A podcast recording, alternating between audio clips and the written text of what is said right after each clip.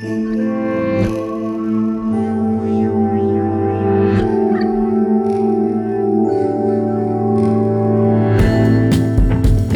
я Валя Волкова, это подкаст «Манка» о родительстве в 21 веке. Я беру интервью у мам и пап, которые делятся своим опытом. Это супергерои, они одновременно воспитывают детей, занимаются любимым делом, ошибаются, учатся, снова ошибаются, но не сдаются. Здесь мы раскрываем всю правду и успокаиваем. Идеальных нет, но главное – просто продолжать двигаться. Также в Манку приходят специалисты, психологи, врачи, педагоги. Мы разбираем вопросы, с которыми не справляется Окей Google. И да, кашку нужно доесть до конца. Обычно я очень быстро прохожу процесс подготовки к выпуску. Делаю, как сейчас принято говорить, research, пишу представления и вопросы для гостя. А еще я обязательно включаю свой любимый плейлист, и процесс подготовки превращается в один мягко-плюшевый клубочек, который каждый раз заводит меня туда, где я еще не была. В общем, это кайф, медитация, любовь. Но история сегодняшней гости дала мне испытать новые, другие эмоции. И клубочек тоже другой. Он начинается с темно-серых оттенков, долго-долго распутывается и только потом превращается в тот же самый, мягко-плюшевый. В общем, слушайте историю моей гости и делитесь обратной связью. А еще пишите отзывы и ставьте оценку подкасту. Пожалуйста, это займет немного времени, а для меня это благодарность от вас во вселенских масштабах. Спасибо вам. Сегодня в гостях у Манки Ксения Жеглая, основательница проекта «Нормальные песни для детей», сонграйтер и мама маленькой Павлы. Ксения написала мне откровенное письмо, в котором рассказала про свой путь от child-free к осознанному материнству. В нем много тех самых темно-серых ниточек, но я рада, что они распутались и, кажется, все еще продолжают распутываться. Мы с Ксенией надеемся, что этот выпуск поможет одним заглянуть по ту сторону родительства, другим помочь разобраться с внутренними страхами и какими-то какими-то вопросами, а вместе прийти к пониманию каждой позиции. Ксения, привет. Привет, спасибо. Я знаю, что ты закончила Институт журналистики и литературного творчества. Ты бывший главред. Кстати, скажи, в каких изданиях ты работала. В общем, я нагло хочу воспользоваться возможностью. Дай пару советов на тему, как сделать классное интервью, вот чтобы на одном дыхании и герой был раскрыт, и вот это вот все. Давай смотреть правде в глаза, чтобы герой был раскрыт. Э, очень хорошо, когда есть что раскрывать. Поэтому если тебе скажут, что этот подкаст не очень как-то, ты сразу делай переадресацию на мой телефон, я возьму весь огонь на себя. А если серьезно, то и в ЖЛТ, который я окончила, и в МГУ на журфаке, где я училась до этого какое-то время, а, нам рассказывали и нас инструктировали по поводу интервью очных, живых. Сейчас это вообще редкость большая. Помню я три наверное, основных правила, и даже думаю, что очень многие мои однокурсники их вспомнят. А, первое, что э, к интервью нужно очень хорошо готовиться и прочитать столько информации о герое, сколько тебя вообще физически влезет. А, Причем э, не просто загружать какой-то профайл, а находить связи между фактами, делать предположения, все это потом использовать, э, может быть, просто как-то базисно в общении. Второе – это стопроцентно, на сто процентов участвовать э, в беседе именно в процессе и не а, уходить в автопилот. Иногда это очень-очень сложно, особенно если ты не выспался, а герой скучный. Эм, и последнее – это помнить, что эту музыку заказываешь ты, а не тот, кто пришел к тебе в гости, э, не передавать ему бразды правления, иначе это очень быстро превратится в какой-то монолог, и из интервью уйдет какая-то такая Э, не знаю, сталь э, э, композиции. Вот. Наш Иван Алексеевич Панкеев, великий и ужасный, рассказывал, что нужно использовать только ручку, выбросить все карандаши, потому что карандаши смывает морской волной, они выгорают, и, в общем, никакого интервью не получится, если что. Я последние годы работала больше всего с интервью письменными, которые берутся по имейлу. Это читерство, в моем представлении, но это ужасно удобно. Особенно, когда у тебя респонденты сидят в другой стране, э, английский язык для вас обоих не родной, у вас э, есть какая-то, как называется, разрыв по времени. Э, и плюс я работала в условно-отраслевом издании, поэтому мне важен был не человек, а то, что он думает о своей профессии, прежде всего, и какие-то его секреты. все были заинтересованы в том, чтобы он к этому интервью готовился, значит, у него должно было быть время, чтобы там, впитать мои вопросы, найти правильные формулировки, и они в этом, в этом были заинтересованы, и я. А, я всегда старалась сделать так, чтобы человек казался живым, то есть твои вопросы это как будто очень много дронов, которые таким куполом накрывают человека, жужжат вокруг него и показывают его с разной стороны. Я думаю, что ты наверняка эти книги знаешь, э, но можно почитать Николая Кононова, только не читай прямо сейчас, потому что мы тогда... Почему? А, ну в смысле Да, прям в прямом эфире, а то у меня нет столько, наверное, времени. Э, Николай Кононов, основатель э, секрета фирмы, автор «Ножницы бумага», там есть чудесный, чудесная глава «Как писать о людях», это очень хорошая точка входа вообще в эту э, проблему. Вот. А, мне кажется, очень много кто сейчас думает э, запускать подкасты, особенно сейчас, ну, очень много подкастов на родительскую тему, и если вот э, человек выбирает делать интервью, а с учетом того, что он там полный ноль, как я, вообще ни образования, никакого бэкграунда, ничего, то каждый совет будет полезен. Так что спасибо. Я никогда ничего не читала про людей child-free.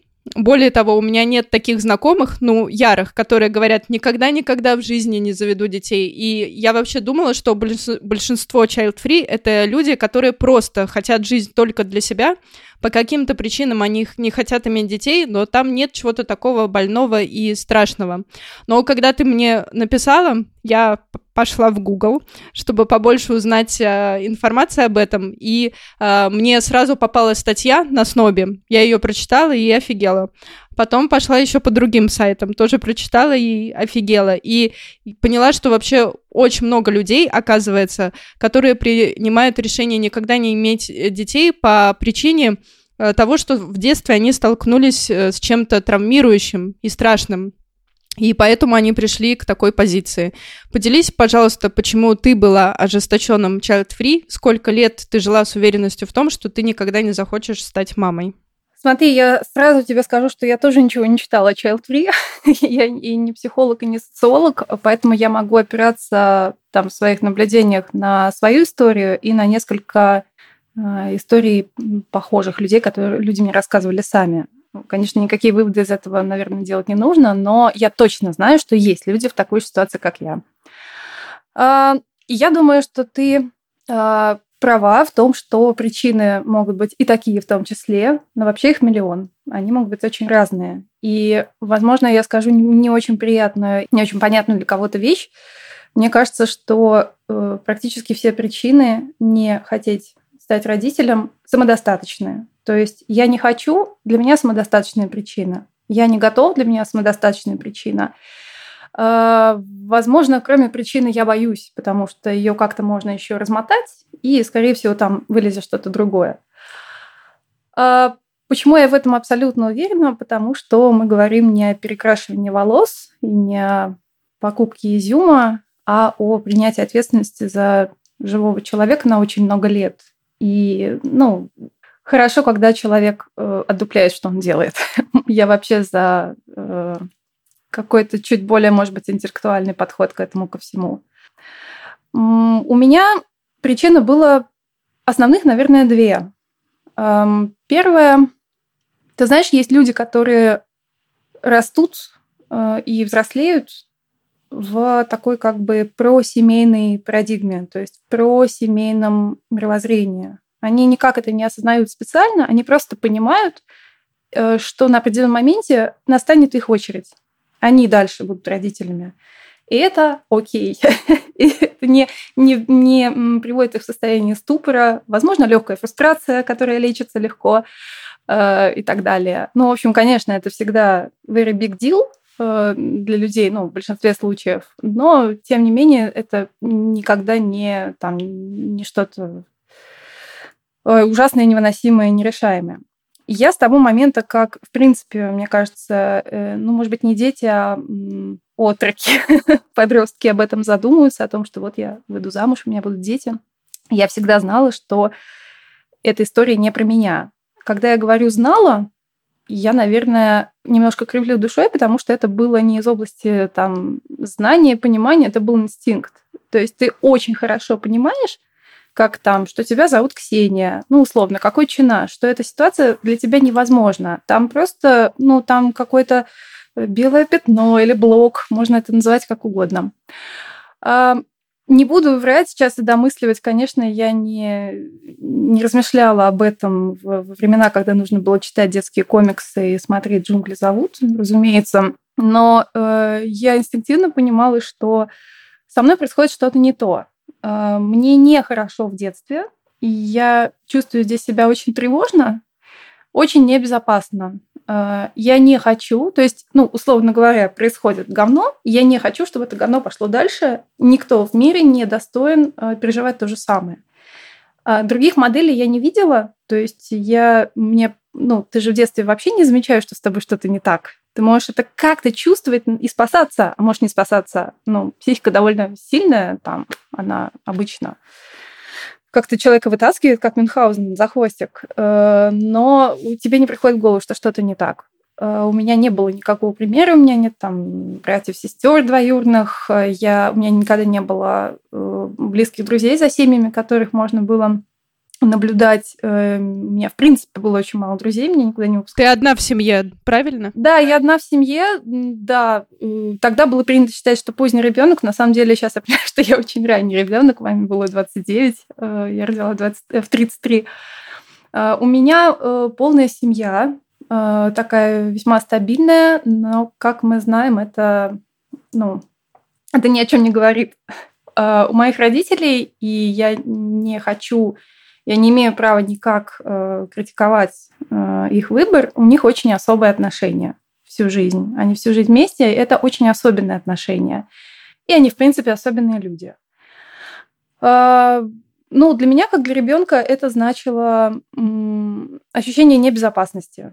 То есть э, ситуации, в которой с тобой э, маленькой могут вдруг перестать разговаривать на несколько месяцев, не объясняя причины. Ситуация, в которой э, потом в течение, там, по истечении этих нескольких месяцев тебе говорят, ну ты же, ты же умнее, подойди, извинись, а ты не понимаешь, за что тебе нужно извиниться, потому... и ты не умнее, потому что тебе там типа 8 лет.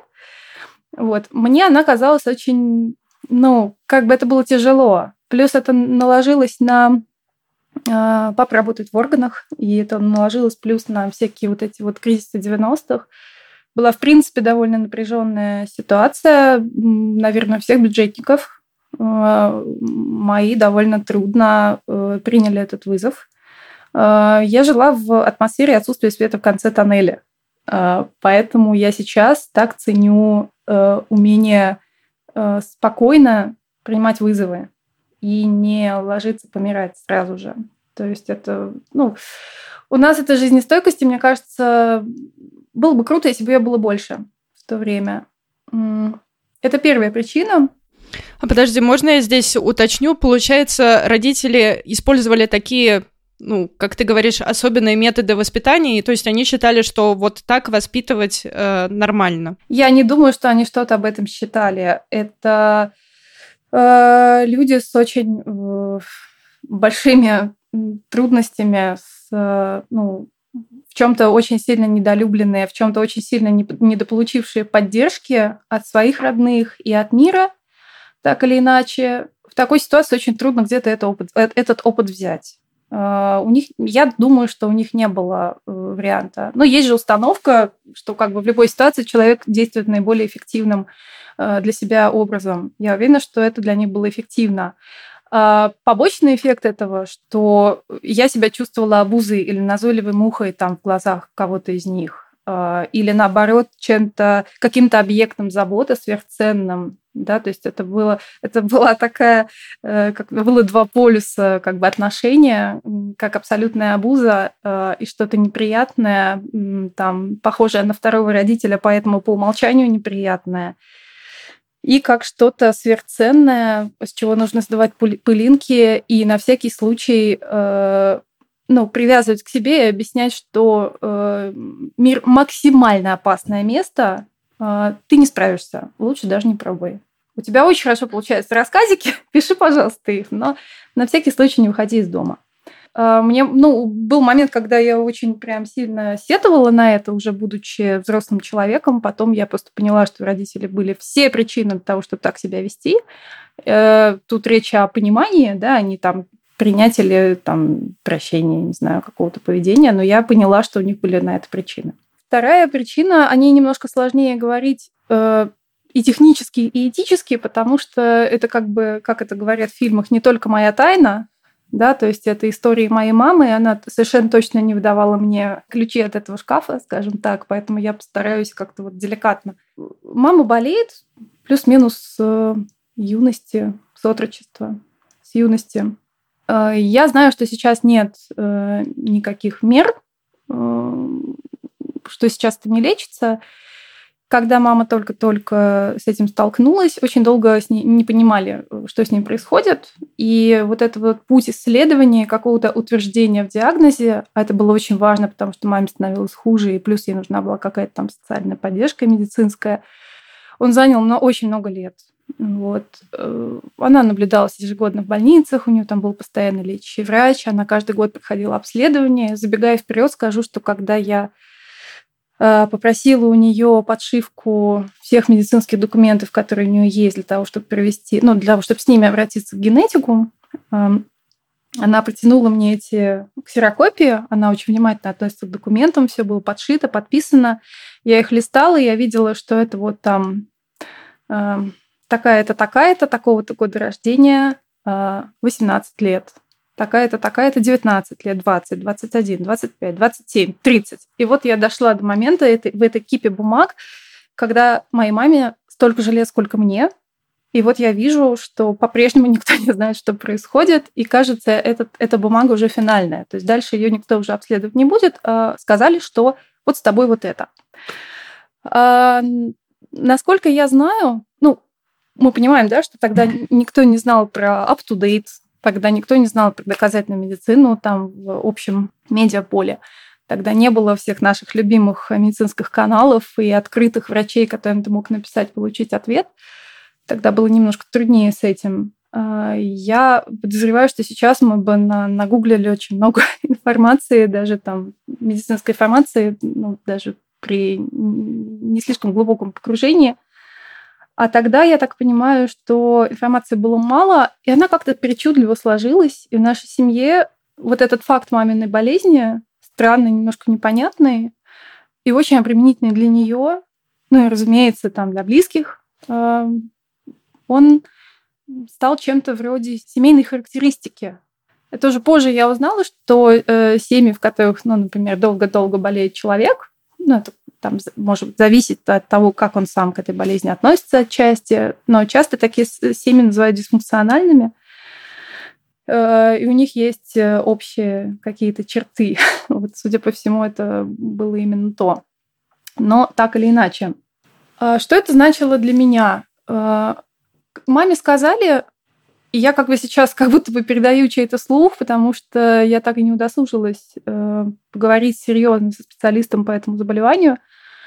Э, просто у меня уже не было сил. А мама сама не хочет, у нее тоже нет сил. Она как бы с этим живет уже 40 лет, если не больше, и ей, правда, тоже уже совсем это не интересно. Она уже как-то ну, вошла в свое состояние. Э, маме кто-то сказал, что э, есть э, вероятность, что это пойдет дальше, то есть передастся детям, возможно, внукам, и вроде как каждое следующее поколение в нем это все труднее и труднее, все более как бы серьезная форма.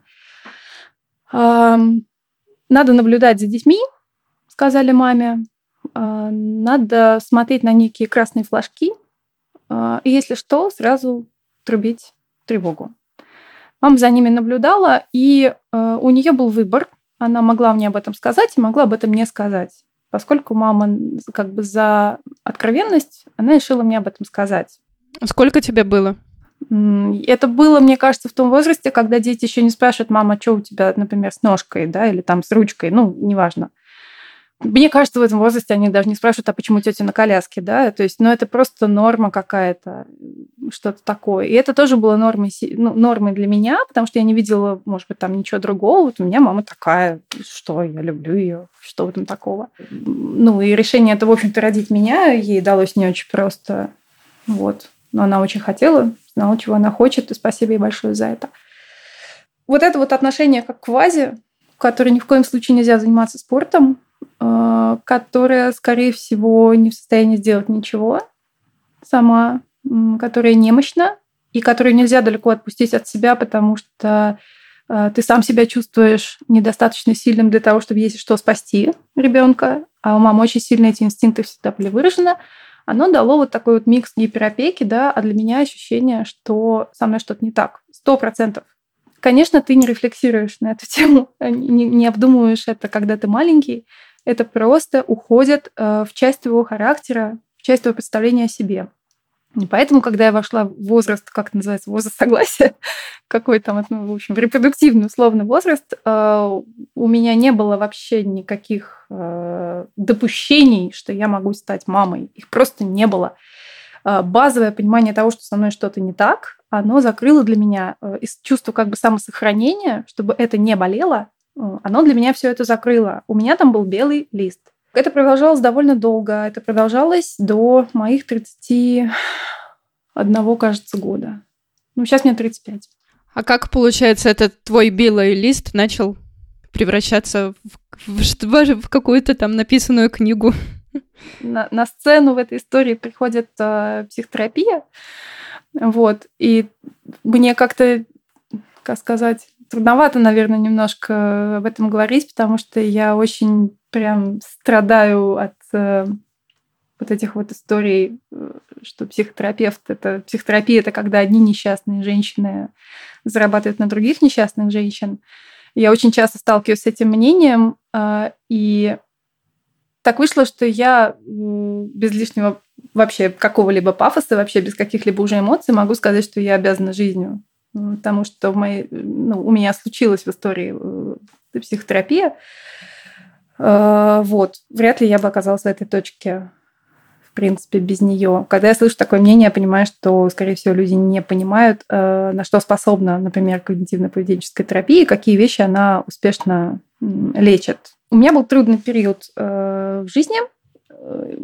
Это был мой брак второй, ну, первый не считаем, окей, первый, неважно, первый был студенческий, э, очень смешной и классный. А второй был очень долгий, э, в смысле, не очень, просто долгий, э, по-моему, 7 лет мы прожили вместе, и муж попал в перепряги, в цепочку неприятностей, скажем так. Моя именно жизнь в этот момент была похожа, ну, это довольно продолжительный момент, там несколько лет, была похожа на смесь поэмы «Москва-петушки» и фильма «Пролетая над гнездом кукушки», что-то очень похожее. А, в конце концов у меня случился нервный срыв, потому что очень много сил требовал уход э, за человеком, там участие в его жизни в тот момент. Э, ну, в общем, много сложностей, я много удивительного повидала в тот момент. В общем, я, со мной случился самый настоящий классический первый и последний, надеюсь, жизни нервный срыв. И я попала в кризисное, в кризисное отделение э, больницы Ермишанцева. Э, я считаю, что это в очередной раз работал мой инстинкт самосохранения, когда организм сказал «Эй, I need help!» Но поскольку, как мы знаем, тогда не было up-to-date доказательной медицины и всего прочего, э, мне не, неоткуда было взять информацию о том, где вообще найти терапевта и так далее, поэтому просто вот сработал такой механизм. А, там я с ножом в горло просто подошла к своему психиатру, святому человеку, сказала «I need help». А, он посмотрел на меня сказал «Ну, Ксения Михайловна, а это тот самый человек, который меня жаловался на температуру. Он говорил, сожрали что-нибудь не то, Ксения Михайловна. С дур-то оно можно и хрен сломать. Вот, дай ему Бог здоровья. А, и он меня свел с моим э, терапевтом, с которым мы провели следующие 4 или 5 лет э, в работе, и которой я обязана э, ну, вообще очень многим. Вот, ее поддержке. А дальше, да, есть еще пикантный момент в том, что как только мы начали с ней работу, она сказала, я не даю советов, это не моя зоны ответственности, но я вам очень рекомендую на время, пока идет наша с вами работа, не заводить новых отношений. Потому что, ну, понимаете, старые паттерны, все такое. Э, я сказала, конечно, и выписавшись из больницы, немедленно установила Тиндер. А, и буквально через там какие-то пару дней я нашла своего нынешнего а, избранника, который составляет мое счастье. Петя, привет. Вот. И который стал отцом моего. А ты анализировала эту ситуацию? Почему, почему в тот момент, получается, ты сразу решила ослушаться врача и сделать все наоборот? Вот опять, видимо, инстинкт самосохранения, который опережает э, решение, в моем случае опережает и просто иногда меня спасает вот до того, как я успею что-то обмыслить. Но еще у меня э, проблемы с головой в том смысле, что я слишком много иногда думаю, а есть ситуации, в которых это вредит. Например, вынашивание ребенка это ситуация, в которой не нужно слишком много думать как мне кажется. Это может э, мешать процессу. это дело природы, тонкие материи, в общем, лишние мысли немножко иногда делают хуже. В тот момент, видимо, тоже это просто пришло быстрее мысли я очень благодарна тому, что этот э, механизм сработал. Угу. Я понимаю, что тут за весь подкаст в любом случае не перескажешь э, пятилетнюю работу с психологом, ну, получается, которая просто исцелила тебя. Но получается, тут напрашивается вопрос, э, какой ты вообще можешь дать совет людям, которые, у которых какая-то очень такая похожая история из детства, и они вот тоже, ну, думают, что психологи это люди, которые им не помогут, что они вообще безнадежны, и они просто вынуждены сидеть, сидеть и закрываться в своем домике и вообще никого не видеть, не слышать, пока они доведут себя до какого-то вообще иступления. Вот что ты можешь посоветовать?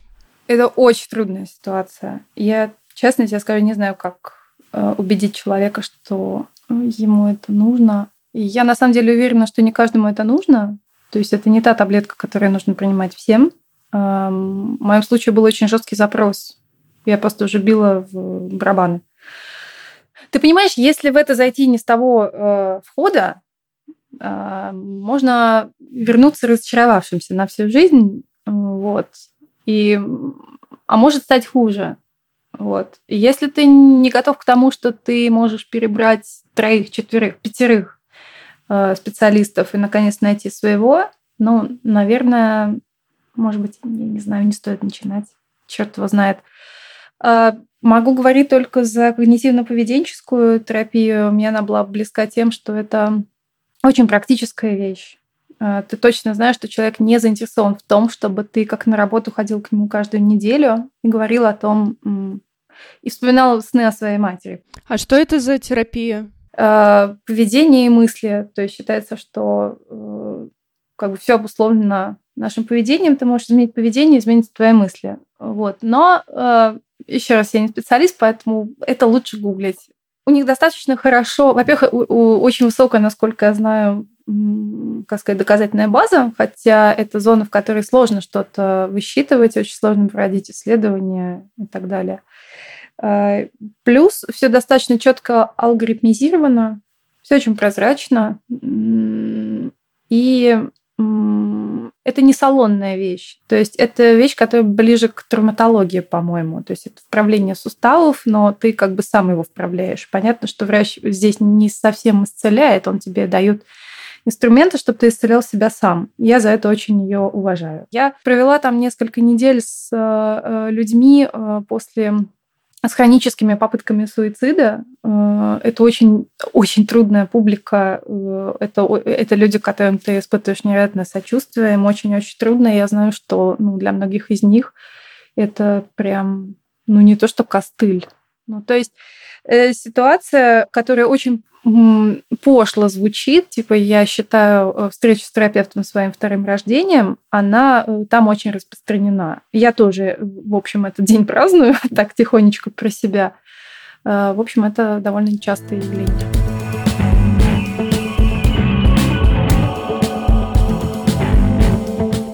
А расскажи, как у тебя вот в первый раз тогда появилась мысль, что ты все-таки готова завести ребенка? Э, слушай, первую мысль я как раз помню очень хорошо, э, э, но до рождения ребенка было еще несколько лет от этой мысли. А вот когда мы действительно с Петей решили, что мы готовы, мы специально готовясь к встрече с тобой, пытались вспомнить и не вспомнили этот день. Ничто не оставило никакой зарубки о нем, просто это было настолько естественно и настолько плавно, настолько естественным ну, продолжением того, что с нами было в тот момент, что, видимо, оно никак не отследилось.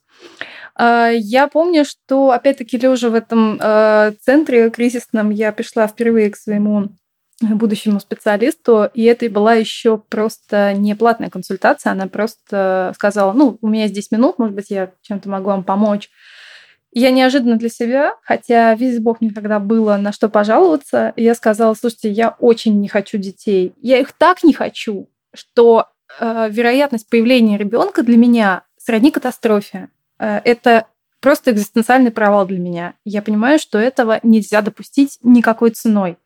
Спасите меня, что со мной не так, доктор. Ну, то есть ты все-таки считала, что то, что ты так думаешь, это плохо? Я не считаю, что это плохо. Мне от этого было плохо. У меня нет мнения на этот счет. Кто-то, может быть, чувствует что-то подобное, но у него есть на это причины. Я чувствовала, что что-то не так. То есть вот так не должно быть. У меня есть, видимо, какой-то потенциал, но я не понимаю, что мне мешает э, через него пройти.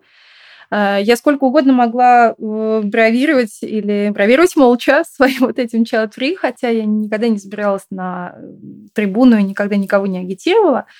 Но я позволяла себе совершенно искренне замечания такого рода, ну, чтобы ты понимала просто из какой точки я пришла вот в точку, в которой я сейчас – а когда мне кто-то говорил, что он хочет ребенка или что он ждет ребенка, я совершенно искренне говорила, ну, то есть мне хотелось сказать, я, мне как бы мешало вот воспитание, да, ты знаешь, ты в курсе, что есть презервативы? Ты знаешь, что ты уже можешь это регулировать. У тебя есть инструменты для этого. Хочешь, я тебе расскажу, какие? Вот, но, по-моему, я этого не говорила. Может быть, я где-то строчила это гневно в Твиттере, вот, но я этого никогда не произносила вслух. А, у меня был друг, а, которого сейчас я бы, наверное, назвала человеком возрождения. Человек, который умеет все. Прекрасный музыкант, а, чудесный комиксист, переводчик, литератор. И, в принципе, у него очень много вещей, которыми можно удивиться и сказать, ого, ты просто инопланетянин. Но для меня он был всегда инопланетянином, потому что у него есть дети. Зачем тебе дети, ты такой клевый? Думала я. Как ты можешь по собственному желанию сделать что-то, что ты не можешь отменить? Ты понимаешь, что ты их не можешь отменить? А, вот как-то так. Я была очень глубоко в этом. Ага, я пришла в этот момент на какую-то 10-минутную э, случайную встречу к своему доктору, сказала, что доктор со мной что-то не так, что происходит она, понимая, что это история не на одну чашечку кофе, э, чтобы хоть как-то закрыть мой запрос, протянула мне вот эти вот карточки с иллюстрациями, э, вот эти карты визуальные, которыми часто пользуются, когда человеку сложно говорить на встрече с доктором. И она попросила найти меня несколько шляп. Я сказала, я основательно ко всему подхожу, и сказала, по какому признаку, по каким характеристикам, и что я этими шляпами должна сказать. Она говорит, ну просто найдите шляпы. Я нашла шляпы какие там, сказала, ну расскажите мне про них. И чувствую себя максимально идиотски. Я рассказывала про каждый головной убор, и одну шляпу я выделила особо. Это была э, очень стильная такая э, в стиле Богарта э, Федора, классическая мужская шляпа. Потертая. И она говорит, ну расскажите о ней. Я говорю, ну это шляпа, которая, которую не наденет каждый. Это шляпа опытного человека. Это шляпа, такую шляпу, знаешь, надо заслужить. Это шляпа с историей. Это шляпа, которую нужно особым образом хранить. Она нуждается в особом уходе, нужно аккуратно чистить. Ее, ну, человек с улицы не наденет такую шляпу. Он должен понимать, сколько всего за ней, какой за ней джаз, какая, какое за ней кино, какая за ней музыка. Вот это все. Я очень долго неожиданно для себя рассказывала про эту Федору, и доктор мне, в общем, сказала, ну вот, тебе представьте, что вы говорите о родительстве. А в этот момент у меня, как у клоуна, э, брызнули слезы из глаз, потому что я поняла, что я откладываю не потому, что я не имею права, потому что, видимо, я не чувствую себя готовой, а это уже лечится. А что было потом? Получается, когда вы уже жили с Петей, уже ты была замужем. Как, ну, ты говоришь, что ты не помнишь этого момента, но все равно, что было вообще каким-то таким триггером, когда ты поняла, что ты можешь взять на себя такую ответственность? Эти отношения на сто процентов не похожи на все то, э, что бывало со мной, что я выбирала все эти годы до этого. Э, я, честно говоря, горжусь вообще тем, что я в этой точке. Э, тем, что именно этот человек, тем, что я не послушалась, как говорится, маму с папой, то есть доктора, и приняла правильное решение просто интуитивно, доверившись там чуть ли не впервые в жизни именно себе, а не каким-то установкам и чему-то еще. Э, пожинаю сейчас плоды этого и прям довольна. Всем рекомендую. А, ты знаешь, я, к сожалению, э, пока, пока жизнь научила меня говорить только на настоящий момент. Э, в общем, пока я не очень понимаю, как можно хотеть ребенка в принципе. То есть для меня это всегда продолжение истории с каким-то конкретным человеком. Э, на определенном моменте история, что э, в наших отношениях появится некто третий, ужасно желанный гость, она просто была естественна, как, ну, ты знаешь, как, как будто какой-то поток просто он пошел, там что-то открылось, и он, вода спокойно полилась. Это было максимально естественно. Но, безусловно, э, для меня э, ну, как бы весь этот страх, да, из прошлого, и вот этот хвост э, болезни таинственный, он остался со мной. И мне было временами ужасно страшно. Прям дико. Я помню, что я останавливалась в метро, и я понимала, что конкретно в данный момент в моем там вот солнечном сплетении дерется, э, дерутся, сражаются э, очень сильное желание э, дать новую жизнь, потребность, это просто желание, а, хочу родить. Это была потребность. Вот. И э, страх. Страх чего-то, ну, страх, что я не справлюсь, что ребенок родится и будет страдать, что я не смогу ему объяснить, почему он здесь, потому что у меня у самой пока не было этого никакого принятия. Вот как-то так. На этом самом моменте я решила, что все-таки окей, э, мы согласны, но мне надо сходить к генетику, репродуктологу и прочим всем людям. И э, мы попросили маму сдать э, тест генетический. В ее жизни это был первый раз, потому что когда она была э, молодая, только-только с этим столкнулась, насколько я знаю, этого еще не делали. По крайней мере, маме этого не предлагали. Там была какая-то биопсия, но не было вот э, тестов генетических. Я очень ждала. Для меня это а, абсолютно высшая математика. Вот э, я понятия не имела вообще, что мне покажет этот тест. Я предполагала, что это как э, запрос в справочную службу, служба одного окна, там, не знаю, в мои документы. Ты задаешь вопрос, имею ли я, как гражданин России, право на задержание и ареста? И тебе пишут, по каким поводам тебя могут задержать и арестовать. Вот, но здесь э, я, я надеялась, что мне пришлют там бумагу, в которой скажут, ну смотрите, да, действительно, у вашей мамы то-то, то-то, то-то, а для вас это значит столько-то процентов да, столько-то процентов нет, столько-то процентов затрудняюсь ответить. Но мне пришла бумага, это, конечно, очень наивный подход был, э, но мне пришла бумага, на которой было написано, что с вероятностью 99,9% у мамы не то заболевание, которое ей диагностировали. Э, было очень странно говорить об этом маме, было очень странно принимать этот факт. Э, я помню, что я озвучила эту новость на очередной встрече со своим доктором, и она, как человек, который очень сильно мне сопереживал, больше, чем, наверное, это делает профессионал обычно, я почувствовала, что она... Ее очень тронула эта новость. Она говорит, ну это же хорошая новость. Но для меня это была плохая новость, потому что я хоть что-то понимала, а теперь не понимаю ничего. Если у нее этого нет, тогда что у нее? Вы мне говорите, что человек здоров, условно. Я вижу, что он не здоров. Я вижу, что он не может сам встать. Что происходит здесь? В общем, мама сказала, посмотрев на этот э, документ, я всегда это знала. И больше мы к этому не возвращались. Ну, у меня я никак не могу это прокомментировать. Вот. Я по-прежнему осталась со своими всякими штуками, и это было как такой пчелиный рой, который все громче жужжит. На меня давили абсолютно все. И все говорили, yes, это классно, давай. И я взяла, по-моему, неделю тишины, я прекращала все разговоры на эту тему, я купировала все мысли на эту тему, и под конец я поняла, что все, я понимаю решение, я понимаю ответственность, что бы то ни было, я, я игнорирую это. Для меня это больше не факт. А, очень много лет я начинала все встречи с любыми врачами с очень краткой вот этой вот истории. А тут я поняла, что, наверное, я даже об этом не буду никому больше говорить. Но я все-таки сказала своему ведущему мою беременность гинекологу, человеку, с которым я пришла вот как бы еще готовясь. Она меня очень внимательно высказала. Ну, правильно. Ну и правильно. А как у тебя вообще мама и папа отреагировали, когда ты им сказала, что ты ждешь ребенка? Папа сидел на работе. В этот момент я позвонила им обоим из э, больницы.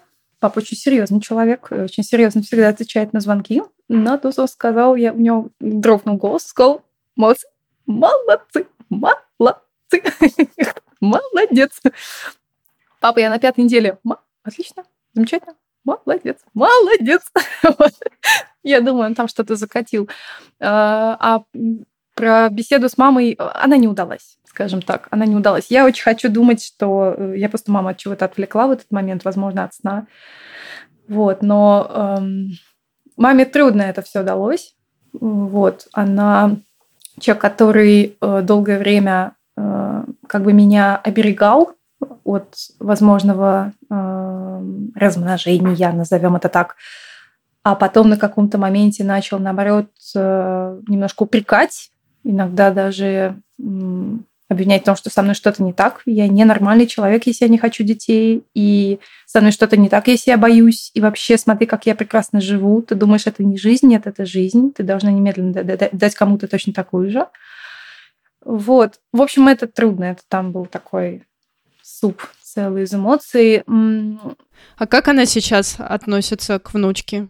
Мы очень редко видимся, к сожалению. Эм, она с нежностью, конечно. Э, ей любопытно э, даже дистанционно за ней наблюдать и смотреть, чего в ней больше, чертенка или ангела. Вот. Она делает ставки. Мама азартная, она делает ставки. Ну, то есть, получается, что есть какой-то момент исцеления, что внучка ей помогла понять, что ничего страшного в том, что ты там будешь взрослее, самостоятельнее, ты будешь сама принимать э, решения за свою жизнь и за жизнь другого человека. В этом нет ничего страшного. Я думаю, это понимание к ней пришло, наверное, немножко раньше, когда я дистанцировалась э, от мамы и начала делать сама какие-то шаги, а я, в общем, довольно рано начала жить э, самостоятельно. Возможно, когда я в третий раз вышла замуж, а, она не была в восторге от этой идеи. Э, но тут еще был момент, я думаю, очень понятной покинутости, не ревности, а скорее покинутости, потому что я стала заниматься своей дочкой круглосуточно. И, конечно, внимание к маме к ее потребностям снизилось неминуемо. Это так. Я думаю, что нам на самом деле предстоит только какие-то выстраивать новые отношения в связи с, с этим совсем. Я очень мечтала, что вот э, две полоски, и у нас все прям наладится, но это так не делается. Это все-таки для танго нужны двое, нужно над этим работать. Если, допустим, ты будешь обращаться сейчас к прошлой Ксении, когда она жила со своими старыми убеждениями, установками, и когда ну, вообще не возникала мысль о материнстве, ну, что ты этого недостойна. Вот э, какая она сейчас для тебя, вот та прошлая Ксения? Мне очень хочется ее обнять, потому что это был очень э, такой э, агрессивный и остроязыкий человек.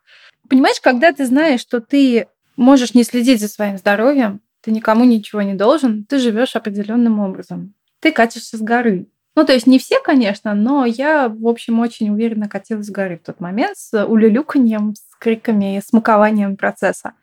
Вот.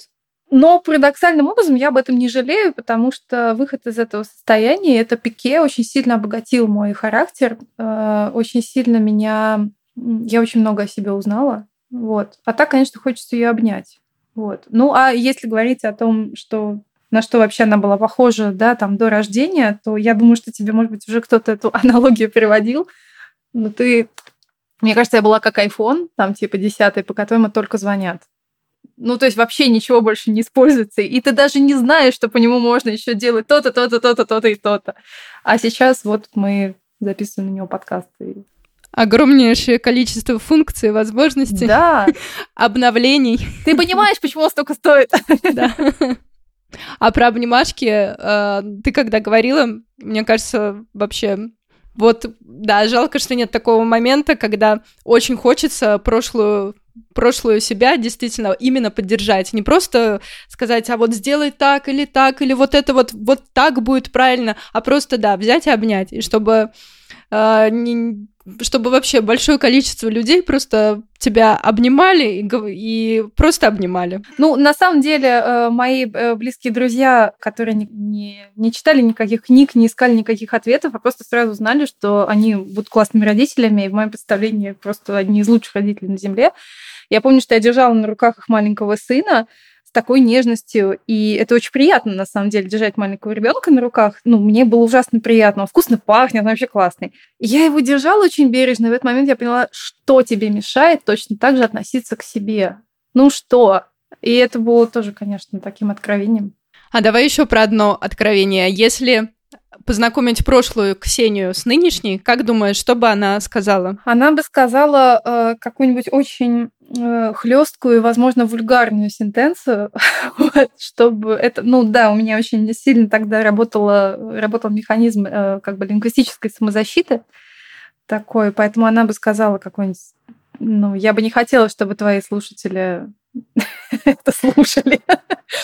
Ну, то есть ты уверена, что даже если бы она знала, что это Ксения в будущем, она бы сказала, да нет, нет, это, это вообще, это не я, и все, закройте двери, не, не входите сюда больше. Да, моя, моя любимая подруга приехала ко мне в роддом там на, на первый или на второй день, и она сказала, ты вот тогда вообще представляла, что ты вот здесь, вот это все с тобой будет? Я искренне развела руками, ну, конечно, нет, вообще ни малейших э, поползновений, я не могла бы это представить. Чему тебя сейчас учит дочка?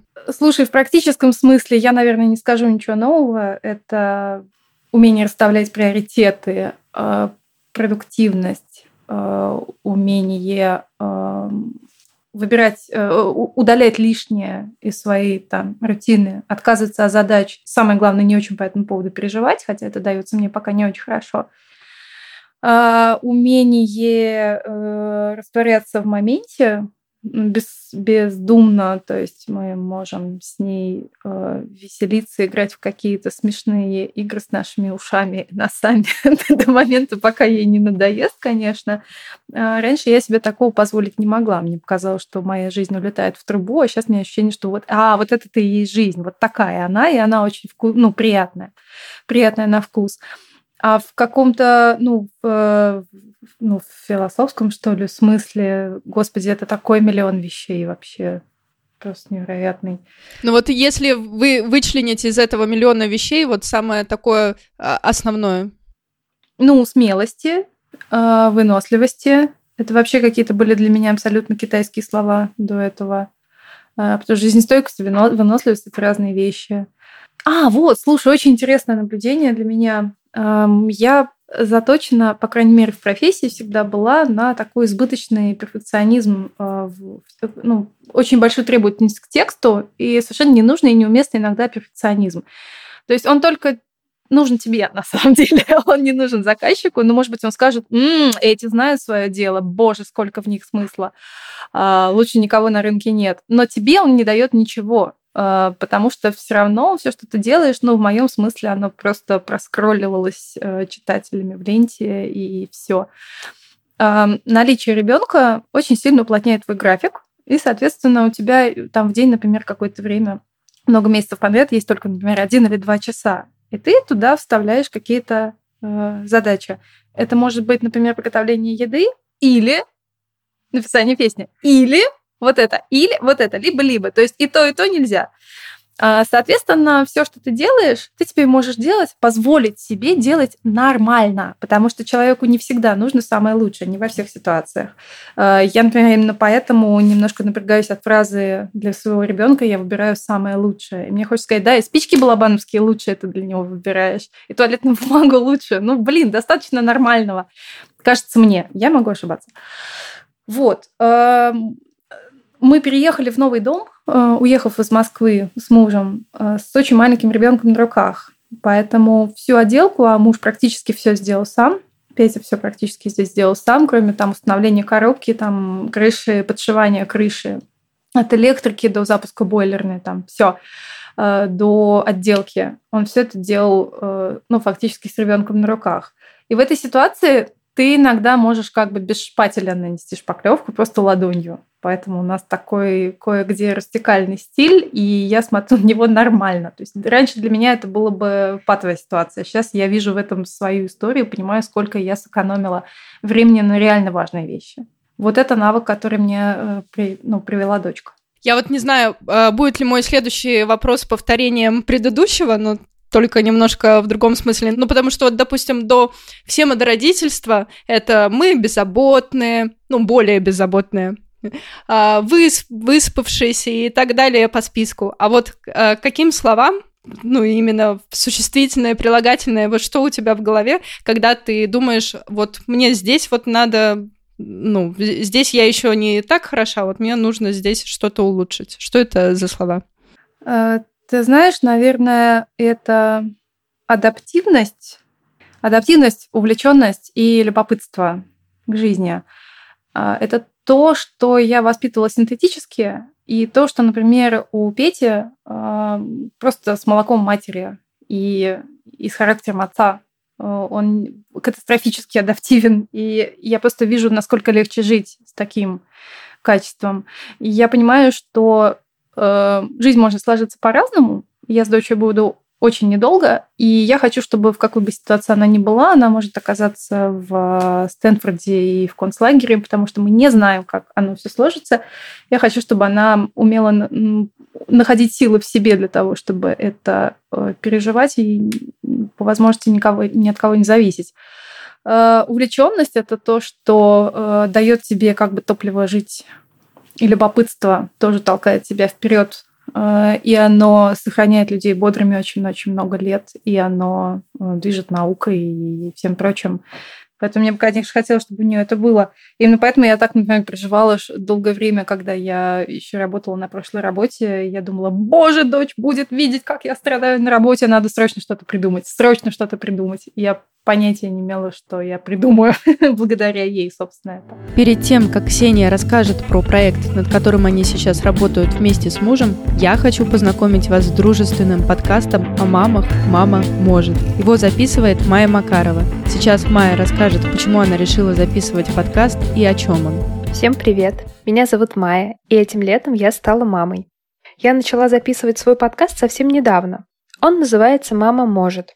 Идея этого подкаста родилась у меня, когда я задумалась, а смогу ли я работать после рождения малыша? Сразу признаюсь, что возвращение в офис меня совсем не привлекало.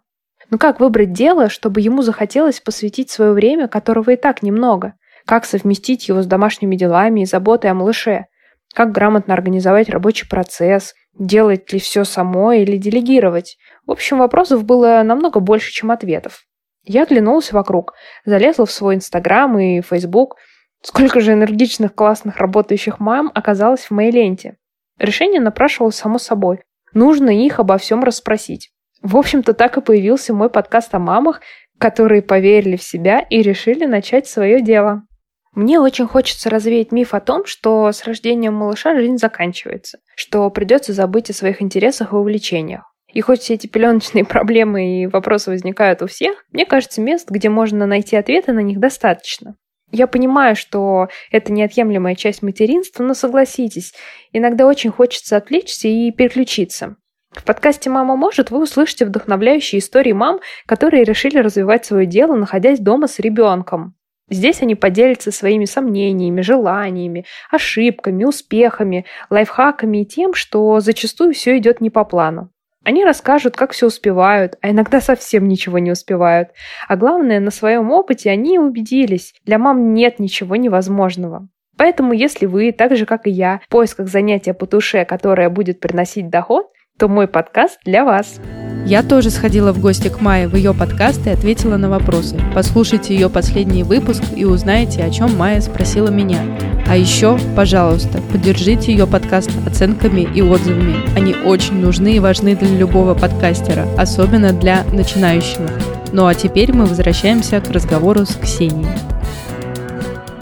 Давай тогда теперь перейдем к твоему проекту, к твоему и проекту мужа совместному.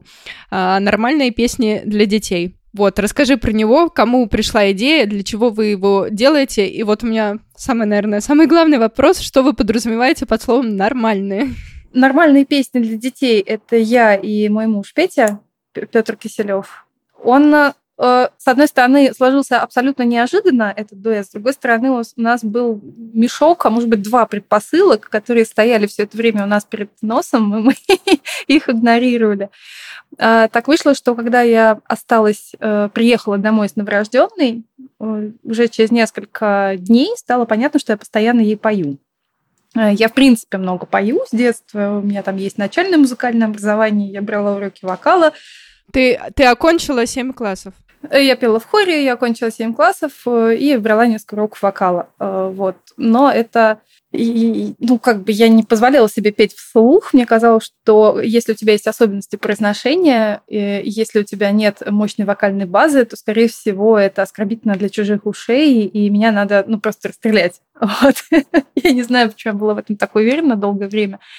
Когда ты поешь для ребенка, ты не певец, ты просто не можешь иначе. Это язык. У нас не это стало языком. А, и уж, конечно, мне всегда было проще придумать песню самой, чем где-то ее искать срочно, придумать стихи самой, а не где-то их гуглить. Поэтому это все рождалось экспромтом. А, я пела в полголоса а, для любых ситуаций. И это был очень большой ресурс, потому что я могла, например, не спать, э, не есть, быть с температурой, э, быть без голоса. Меня могла уже от усталости трясти, но при всем при этом если надо было петь, я готова была петь еще до утра. Вот. Проблем никаких не было. То есть это был, получается, такой твой ресурс, чтобы быть в тонусе? В том числе, да. И плюс она очень хорошо на это реагировала, а мне было очень легко так. Э, то есть это был, знаешь, как бережный автопилот ты себя вверяешь вот этой песне, у тебя как-то мозг по-другому начинает немножко работать, тебе хорошо, сам от себя вот так вот подзаряжаешься. Я помню, что Петя понес э, дочь на, значит, в ванную на техосмотр и смену бумажных штанов. Эм, я сказала, ты что? Почему ты делаешь это молча? А что? Я говорю, ну надо же, у нас же специальная песня для этого есть. Он говорит, какая? А что ты там поешь? Я ему напела, он говорит, отлично. И она очень легко легла на э, слух. Это была обезьяна-помощник пирата про мартышку, которая катается на плече. Хоть она маленькая, ей все подвластно. А, вот. Таких песен у нас набралось э, достаточно много. А потом она выросла чуть-чуть. И э, мы сидели уже здесь, в новом доме, и нам очень нужно было сделать какую-то ремонтную опять не просто совершенно необходимую вещь, что-то покрасить, докрасить или привинтить. И чтобы как-то ее развлечь, э, Петя поставил ей музыку и вел в YouTube детская музыка, и мы провалились в в очень странное место, в кроличью нору, э, очень странной штампованной детской музыки, сделанной на «Отвяжись», э, и очень, ну, как тебе сказать, очень синтетическую музыку.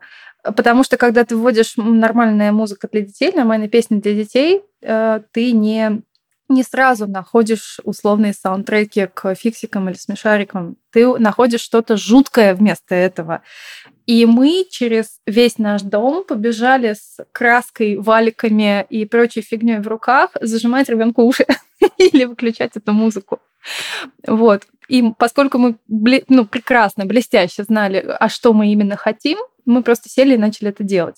А хотели мы, и здесь я отвечаю на твой вопрос о том, что такое нормально, мы хотели, чтобы это были песни э, игровые, э, такие, знаешь, как будто это уже было в каком-то мультике или мюзикле, или как будто это фильм. То есть они должны быть такие немножечко с видеорядом, э, чтобы они были с качественными оркестровками, чтобы они были сделаны хорошо, чтобы я могла ответить за каждую строчку, чтобы они были как э, то, что мы слушали на пластинках маленькими то, что нам мурлыкали мамы.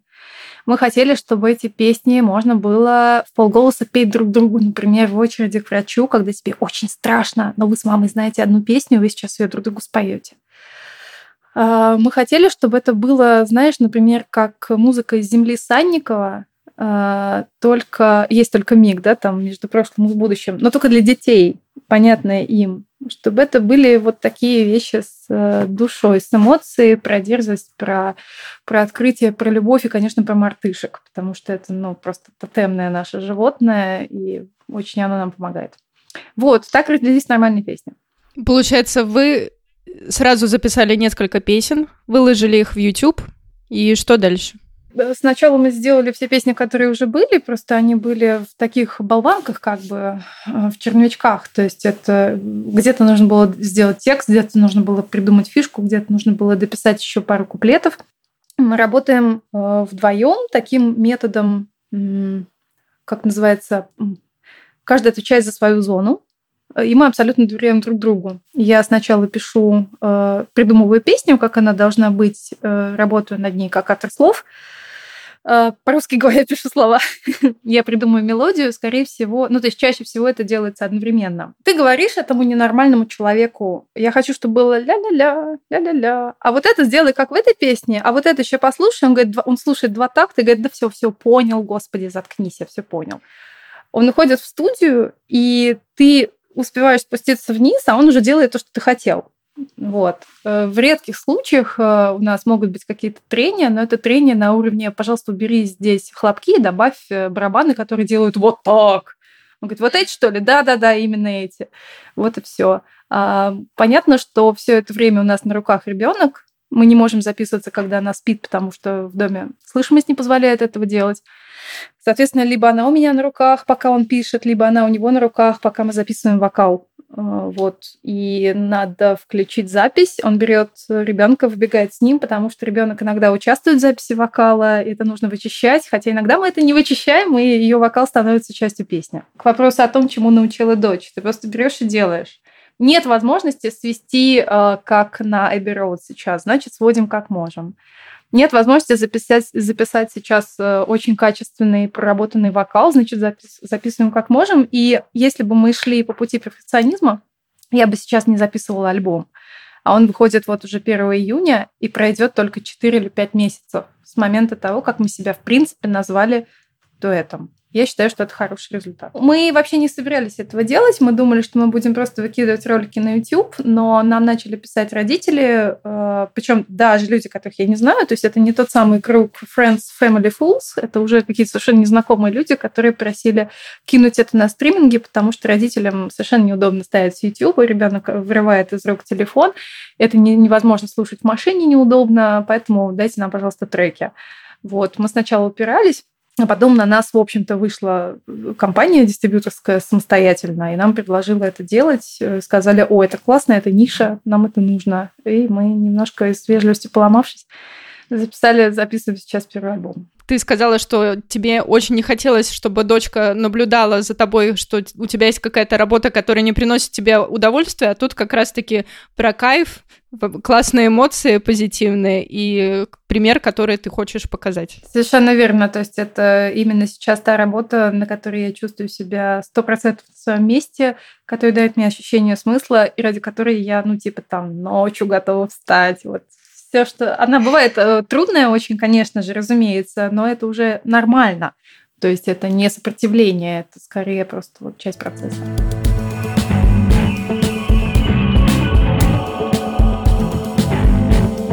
Uh, у меня был постоянный вопрос в первых выпусках, но потом я его решила убрать, потому что подумала, что он слишком банальный. Но тебе я вновь решила его задать. Не, не потому, что вопросы закончились, а просто думаю, что очень важно задать э, его именно тебе.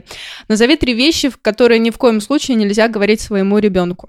Первое, пожалуй, ну ты же девочка или ну ты же мальчик.